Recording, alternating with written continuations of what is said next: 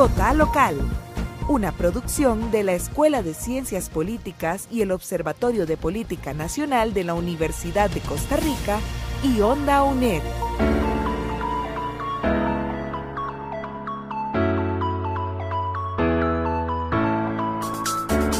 Les damos la bienvenida a todos y a todas. Eh, este es un programa de la Escuela de Ciencias Políticas de parte de la Universidad de Costa Rica. Mi nombre es Tatiana Salas. Mi nombre es Jessica Ramírez. Y yo soy José David Arias. Y en este episodio daremos a conocer un poco más sobre el análisis político del cantón de Pérez Celedón y daremos a conocer la realidad política y eh, un cantón que guarda historias, decisiones y retos que moldean la vida de sus, de sus habitantes. Es importante saber qué es el corazón de la región Brunca. Pérez Celedón es un cantón y lo vamos a explorar a nivel geográfico, político, económico, social y cultural. Y posteriormente vamos a hacer un recorrido y un análisis histórico de las elecciones electorales del periodo 2002 al 2020 y las problemáticas públicas y los retos que presenta el plan regulador. Además, haremos un análisis de la oferta laboral eh, de cara a las elecciones 2024 que esperamos les sirva de impulso para que se informen a dar un voto este, responsable para el año que viene. Es un cantón ubicado en la provincia de San José y abarca una extensión impresionante que representa el 34 eh, perdón, el 38.42 del, del territorio, territorio provincial y el 3.33 del territorio nacional, con 1905.51 kilómetros cuadrados, lo cual quiere decir que es un cantón extremadamente grande de la provincia de San José. Y no podemos olvidar su diversidad geológica. Pérez León se caracteriza por tener depósitos marinos, tales como el cuarzo, la diorita, el granito, el gravo. Pero más allá de sus maravillas geológicas, las implicaciones políticas y administrativas son cruciales. Eh, la gestión de servicios en comunidades rurales que son dispersas, una distribución equitativa de los recursos y el acceso a servicios básicos se convierten en unos grandes retos monumentales. Ahora hablemos de personas. Según datos del INEC, en el 2021 Pérez León albergaba aproximadamente 143.222 habitantes, con una equitativa distribución de género, pero aquí está la peculiaridad el cantón se compone de 12 distritos, cada uno con sus propias características y diferencias, no solo demográficas, sino económicas diferentes. Wow, tiene demasiados distritos. Entonces es ahí donde nos preguntamos de dónde viene el desarrollo económico de una tierra con tantos contrastes. Y bueno, la respuesta está en la diversificación. Pérez Celedón se caracteriza desde la agricultura hasta el turismo. Entonces, por ejemplo, tienen cultivos como caña, azúcar, café, tabaco, tiquisque, banano y mora que pintan el paisaje. Pero los dos protagonistas son la caña y el café, que no son solamente esenciales para la economía local, sino también que contribuyen significativamente a la economía nacional. Pero no solo nos detengamos ahí, el comercio y la industria en Pérez León han tenido un crecimiento exponencial en las últimas décadas. La razón, el surgimiento y presencia de cooperativas eh, financieras, bancos, empresas y maquilas relacionadas al procesamiento de la caña de azúcar y el café. Además de esto, entre los principales logros del cantón según el Consejo de Promoción Competitiva del 2022, encontramos una alta cobertura y asistencia a la educación preescolar y educación eh, secundaria, ubicándose en una posición número 11 a nivel nacional. Además, el cantón exhibe una, un alto nivel de eficiencia en la duración de los trámites municipales, posicionándose en la, en la posición número 5 a nivel nacional.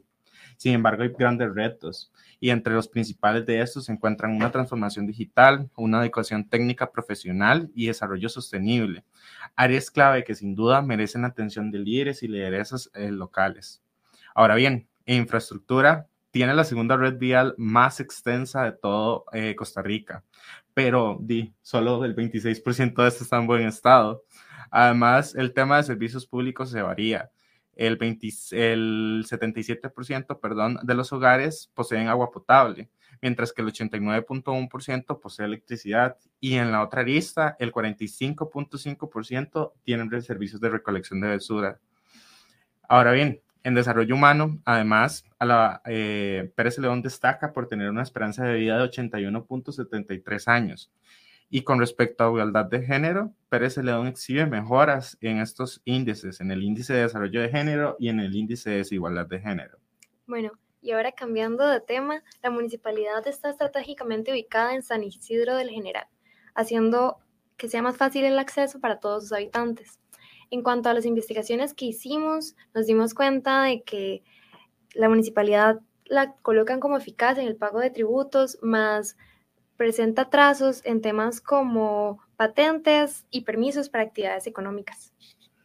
Ahora bien, vamos a adentrarnos un poquito y vamos a hablar sobre la historia política del cantón como tal.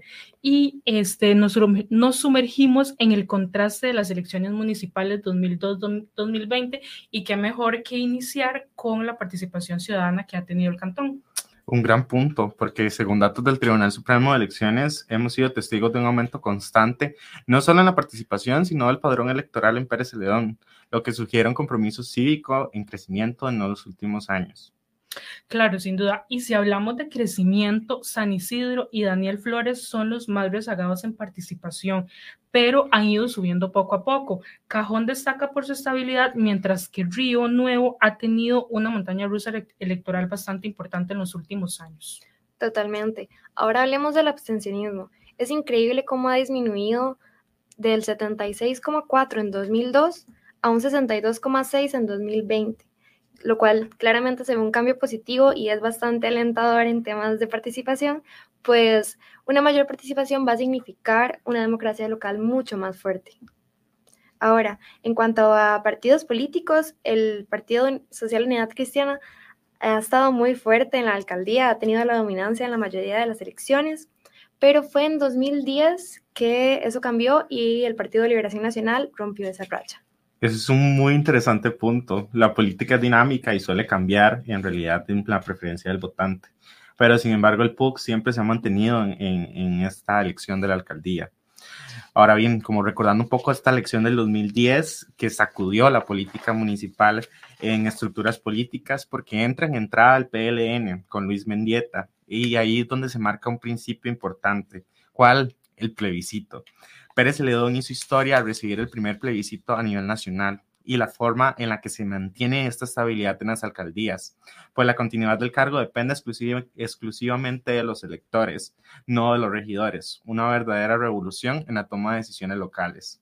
Pero ojo que no es tan sencillo, pues para poder hacerlo se necesitan las eh, tres cuartas partes de los regidores para aprobarlo y además los votos de la institución tienen que sumar al menos dos tercios de los emitidos para el plebiscito.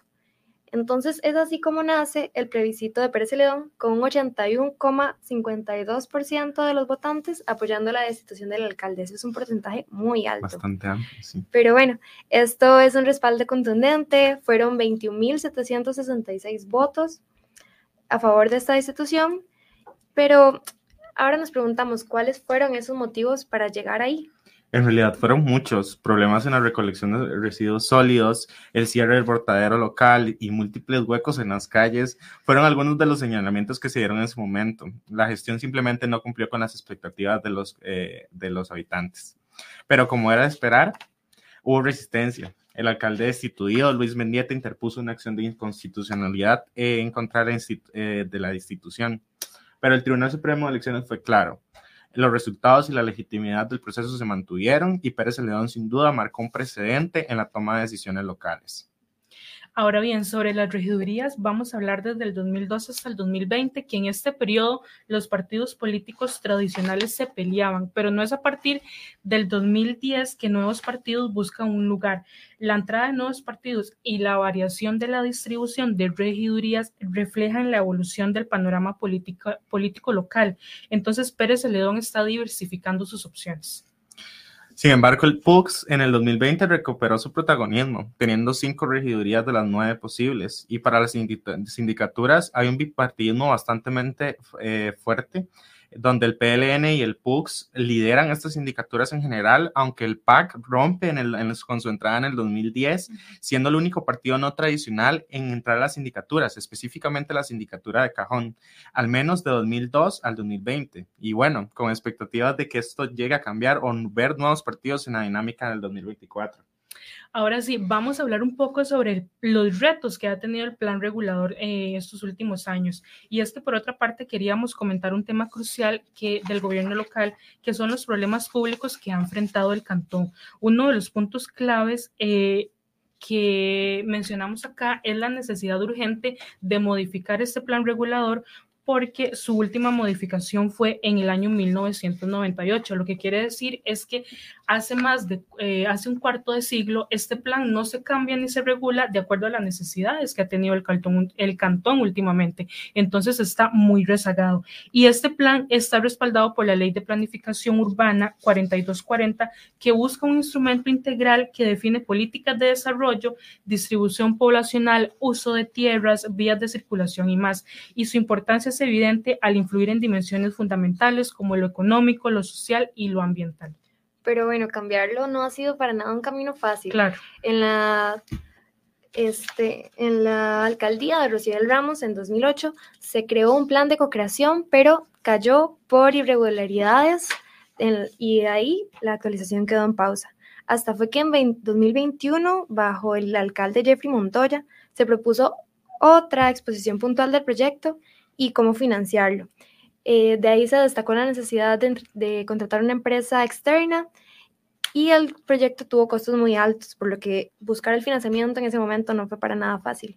Sí, claro, y es importante destacar que este nuevo plan es crucial para el desarrollo del cantón, ya que actual, el actual que se tiene se ha limitado pero ¿cómo se abordan estas actualizaciones? ¿Cómo es que se hace esto? Y aquí es donde entra en, juego el manual de planes reguladores.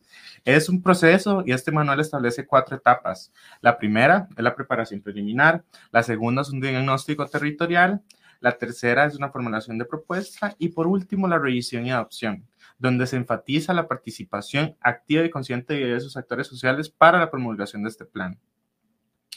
Pero no olvidemos un detalle crucial y es que Pérez Celedón enfrenta desafíos únicos. Con más de 1.900 kilómetros cuadrados, la gestión territorial es un reto monumental. Como lo mencionábamos antes, es un cantón muy grande y según el Índice Nacional de Competitividad 2022, la infraestructura vial es crucial para los encadenamientos productivos. Pero no todo, sobre el plan de, no todo es sobre el plan regulador. Pérez Celedón también encara una crisis climática. En el 2020 se unen al programa País Carbono Neutral para evacuar para evaluar las emisiones de gases de efecto invernadero a nivel cantonal, un paso necesario para cumplir los, programas nacionales en acción climática. Todo esto es increíblemente importante. El plan regulador y el plan de acción climática no solo son documentos técnicos, sino son herramientas necesarias para el desarrollo sostenible y la adaptación que, que hemos tenido con la crisis climática. Además, es importante aclarar que estos planes se están desarrollando en colaboración, dando espacios a la participación ciudadana, entonces darle la relevancia. Bueno, ahora entrando en el panorama electoral para 2024, según datos recientes del Tribunal Supremo de Elecciones, tras el cierre de las inscripciones, contamos con un panorama político de 16 nuevas agrupaciones partidarias que están cumpliendo con requisitos, mientras que otras 10 quedaron por fuera por no cumplir los requerimientos legales. Eso no es todo. Según el tribunal, tenemos un total de 161 partidos inscritos para las elecciones municipales. Es Son demasiados. Esto incluye 34 a nivel nacional, 22 a nivel provincial y 105 a nivel cantonal.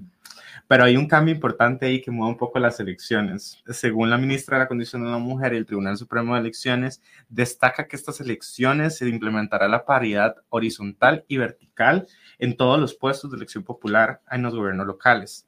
Esta paridad incluye tanto las alcaldías, regidurías como sindicaturas.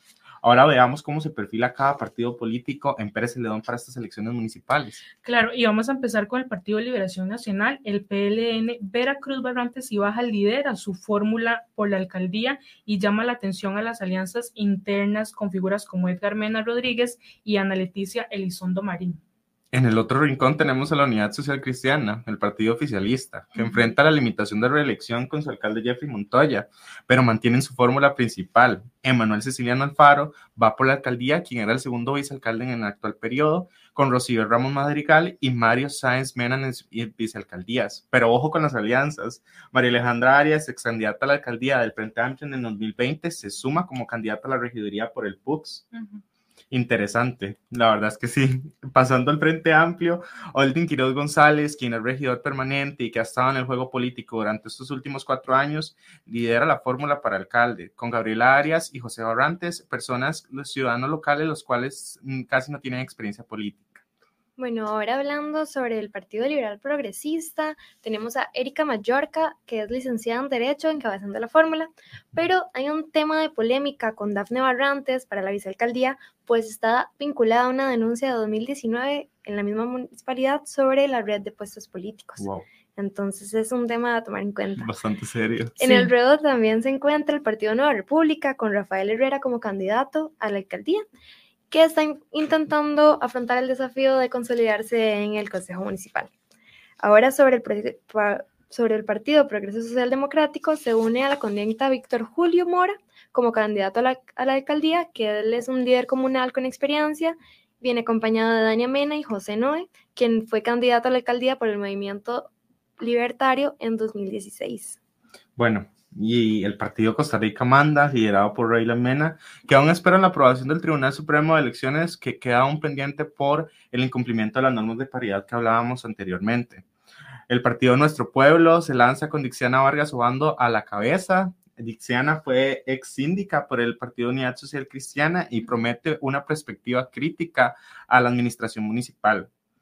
Por el Partido Pueblo Soberano tenemos a Carlos Villanueva como candidato a la alcaldía que destaca sumar a Cine Espinosa como candidato a la vicealcaldía. ¿Por qué? Porque Cine Espinosa propone su nombre para la preelección en las elecciones internas de la alcaldía en el Partido Liberación Nacional. Sin embargo, no logra la candidatura a la alcaldía y se suma al Partido Pueblo Soberano. Esto es algo importante que analizar y estos cambios que se ven en los últimos meses en las, en las formulación de estas estructuras internas. Y al parecer no es de un solo partido, se dan varios. Ah. Entonces, bueno, y finalmente, para terminar con Alianza Costa Rica, Costa Rica primero, disculpen, aún está esperando la aprobación del Tribunal Supremo de Elecciones para ver si se da o no la participación en estas elecciones. Y bueno, tenemos acá un abanico de opciones. Vamos a estar muy pendientes de cómo se desarrolla este proceso en la comunidad de Pérez. Ahora bien, ya estamos llegando al cierre de este episodio tan interesante del Cantón de Pérez y es que definitivamente es un panorama muy diverso, lleno de matices y sin duda estas elecciones 2024 es crucial que los generaleños estén informados para que vayan a dar su voto sabiendo quiénes son los candidatos para eh, elegirse. Este, sí, José. Sean quienes sean las candidaturas, que sean electas el próximo 4 de febrero se enfrentan al desarrollo y el éxito de políticas que se han trabajado durante los cuatro años que Pérez León aspira directamente para abordar en temas de desarrollo económico. Y no solo desarrollo económico, sino que este vaya ligado a una resiliencia ante la crisis climática. Quien asuma estos puestos posee la responsabilidad tanto con el cargo como con los habitantes de velar más allá de colores políticos, sea el partido que sea, por el bienestar y el desarrollo de un cantón que se destaca más que ser la cuna de jornadas y de maravillas turísticas como el Chipipó. Exactamente, y es importante mencionar que un voto, un voto informado es fundamental. Eh, no olvidemos la importancia de salir a votar, cada voto cuenta, es una, es una forma activa de participación, de participar en, la construcción de un futuro mejor para el cantón de Pérez, Pérez Celedón, abarcando, todos estos retos y desafíos que ha tenido el cantón a lo largo de los años. Pero bueno, estaremos trayendo más episodios para abordar otros cantones y mantenerles actualizados del desarrollo de estas elecciones 2024. Esperamos que esta información sea valiosa y les pueda ayudar a tomar decisiones más informadas. No te pierdas los próximos episodios. Hasta entonces, recuerda que tu participación es clave para el desarrollo de nuestros cantones. Nos vemos pronto. Chao.